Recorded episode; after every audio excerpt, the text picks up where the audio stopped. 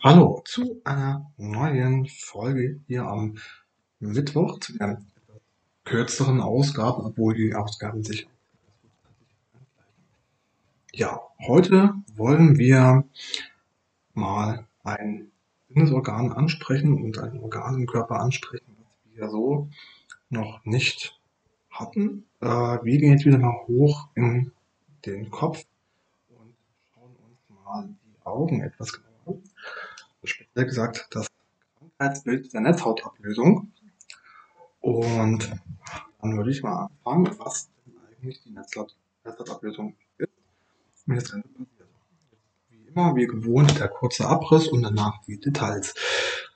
Also, die Netzhautablösung, das ähm, wenn die lichtempfindliche Schicht im hinteren Teil des Auges, die Netzhaut, von der Gewebsschicht ablöst. Die Gewebsschicht liegt unter der Netzhaut.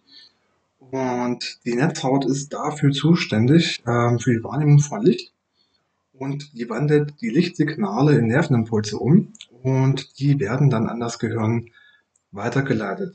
Äh, die Netzhautablösung, die kann passieren, dass das Auge verletzt wird oder dass die altersbedingte Veränderung auftritt. Das wäre dann die Makuladegeneration, also die altersbedingte Makuladegeneration, ähm, dann Diabetes, eine sehr hohe Kurzsichtigkeit. Ähm, es gibt aber auch Fälle, da löst sich die Netzhaut spontan ab, ohne im ersten Moment die Ursachen, warum das Ganze passiert. Das ist plötzlich und passiert so die typischen Symptome, die man hat, wenn sich die Netzhaut ablöst, da treten schwarze Schatten auf oder Blitze im Gesichtsfeld und die Sehschärfe wird deutlich weniger. Man hat dann auch einen Schleier oder einen Vorhang, so wird das Ganze beschrieben von den betroffenen Patientinnen und ähm, bedeckt Teil vom Sichtfeld und man sieht dann so bestimmte Partikel oder Punkte im Blickfeld und ähm, ja, das ist tatsächlich relativ häufig. Ich bin auch von der Netzhautablösung und von der Makrodegeneration betroffen und bei mir äußert sich das Ganze auch ähm, in Form von und so, ja, wie so schwimmende Partikel. Man kann sich das Ganze vorstellen wie so kleine Bakterien, ähm, die dann so im, die im Auge auftreten, die man dann wahrnimmt und sieht und sich da so ein bisschen ja, aufhalten und umher schwimmen und schleichen.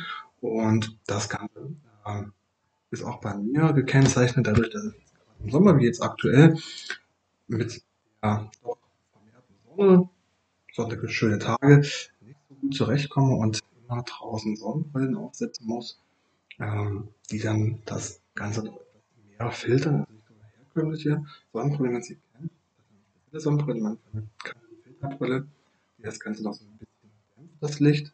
Und ähm, aber ohne diese Sonnenbrille wird das Ganze so weit sein, dass man dann das kaum sich nach draußen aufhalten kann, nicht mehr sicher aufhalten kann, sprich wenn wir dann irgendwo davor laufen oder auch starke Schmerzen haben, dadurch durch die Lichtempfindlichkeit und ja, das ist zum Beispiel so ein Symptom. Und nun gehen wir mal auf die Ursachen ein, was jetzt Ursachen sein können, warum das Ganze auftritt. Das Ganze kann durch einen Netzhautriss auftreten. Ähm, das kann kein Riss sein oder eine Lücke in der Netzhaut. Das ermöglicht dann, dass Flüssigkeit zwischen der Netzhaut und die darunterliegende Gewebsschicht gelangt und dadurch löst sich dann die Netzhaut, da die Flüssigkeit sich zwischen die beiden Schichten dazwischen drängt und die dann sozusagen voneinander wegbewegt.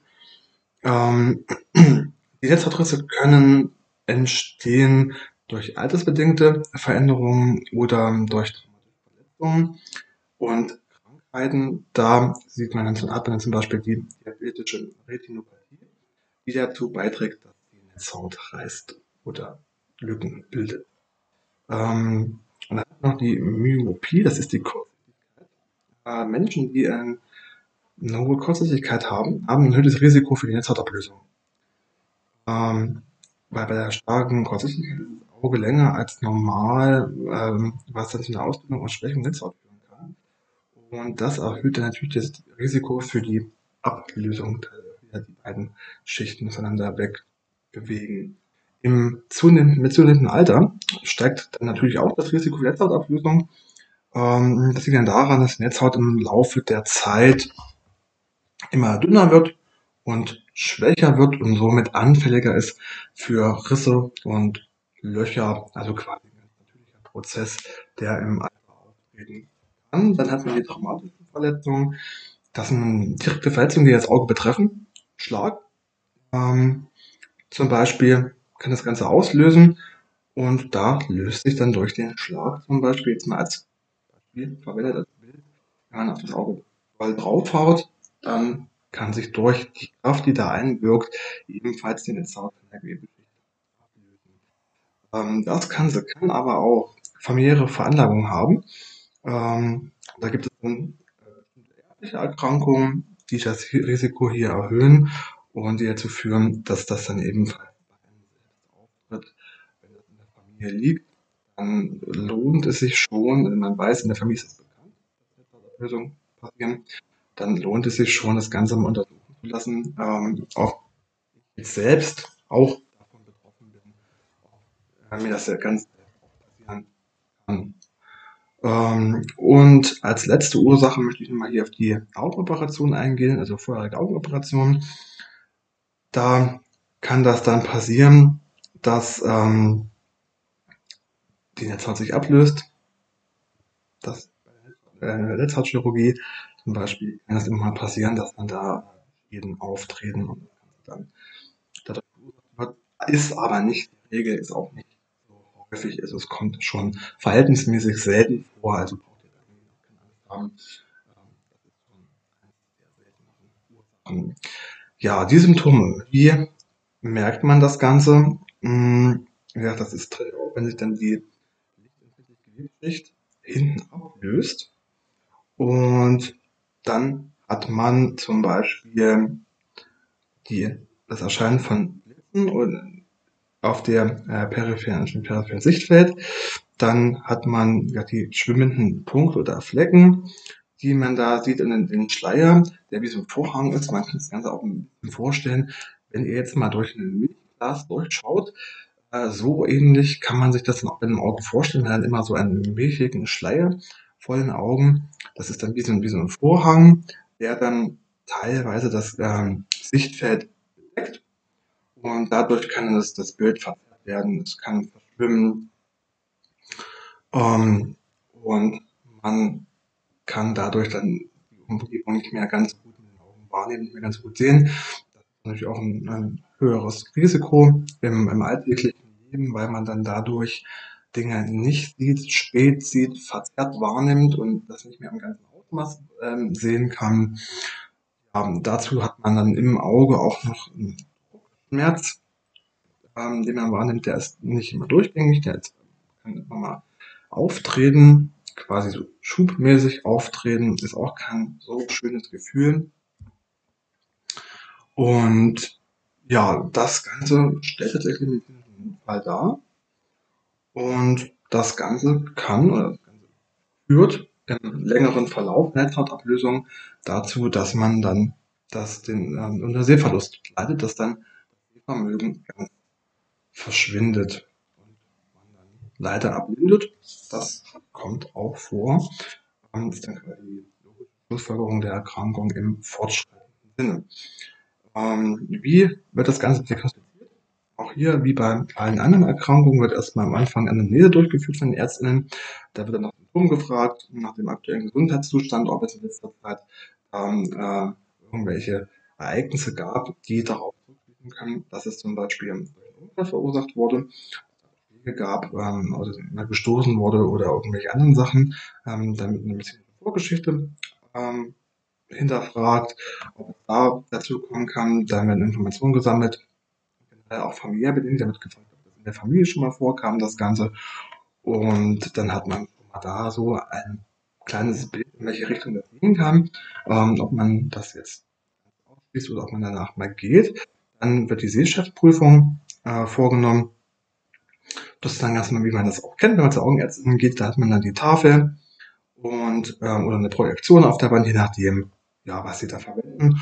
Und dann hat man dann die Buchstaben und Zahlen und dann so, wie man das kennt, dass man dann anfängt mit großen Buchstaben und die dann immer kleiner werden, immer kleiner werden. Und dann sagt man Bescheid, äh, wie gut man die Buchstaben erkennen kann, welche Größe und ab welcher Größe schwieriger wird oder welche Größe gar nicht mehr funktioniert und man das gar nicht mehr sieht. Ähm, dann hat man noch die Spaltlampenuntersuchung, eine spezielle Lampe, Spaltlampe. Da könnt ihr jetzt den vorderen und den hinteren Abschnitt von dem Auge ganz genau untersuchen und sehen da auch die Netzhaut und können dann dort feststellen, ob es da Löcher gibt. Ähm, dann noch die Augenhintergrunduntersuchung. Da wird dann, da werden dann die Pupillen erweitert. Ähm, das ist dann meist mit einem ähm, Ophthalmoskop gemacht und da betrachtet man dann den Augenhintergrund plus die Netzhaut äh, und da kann man dann ebenfalls die mit den Lippenlöchern sehen und die abgelösten Netzhautpartien, wenn sie denn vorkommen, kann man auch erkennen. Unter anderem auch dann Blutungen durch die Netzhautablösung. Und auch hier kann man wieder eine Ultraschalluntersuchung äh, einsetzen. in einigen Fällen gemacht. Das ist jetzt nicht so die Standarduntersuchung, die nicht dauerhaft angewendet wird. Das ist auch abhängig ähm, davon, ob es dann notwendig oder nicht notwendig ist. Und da kann man dann die Netzhaut und den Glaskörper genauer untersuchen. Wenn man eine Trübung von den Augenmedium oder eine Blutung ähm, dann sehen möchte, das sieht man dann da direkt bei dem Ultraschall. Wenn man dann die Diagnose hat, dann geht es zur Behandlung. Ähm, die Behandlung ist dann vielschichtig. Man kann hier eine Laser Laserbehandlung machen. Da, das ist möglich bei kleinen oder frühzeitigen Netzhautablösungen, wenn man die frühzeitig erkennt oder sie klein sind. Äh, da wird eine Laser Laserbehandlung durchgeführt, da wird der Laser verwendet, um ähm, kleinere Verbrennungen direkt auf Netzhaut zu erzeugen.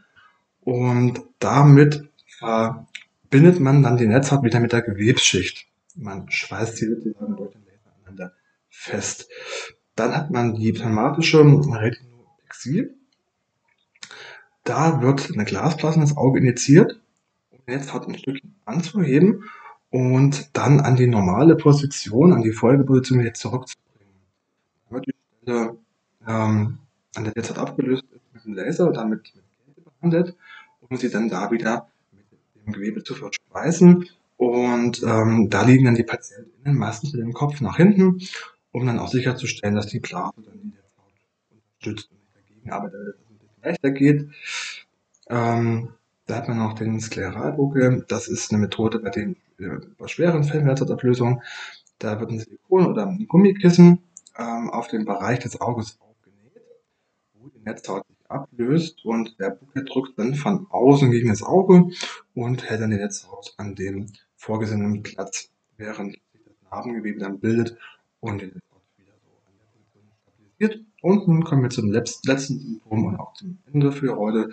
Jetzt kommen wir zu der Vitrektomie. Ähm, das ist ein chirurgischer Eingriff und da wird dann das gardartige Innere im Körper, äh, im Auge, im Glaskörper, der wird dann entfernt und wird durch eine klare Flüssigkeit ersetzt. Ähm, und während man den Eingriff, Eingriff vornimmt, wird dann die Netzhaut wieder angebracht und sie wird dann dadurch unterstützt die Methode. Ja, das war es jetzt soweit zur Netzhautablösung.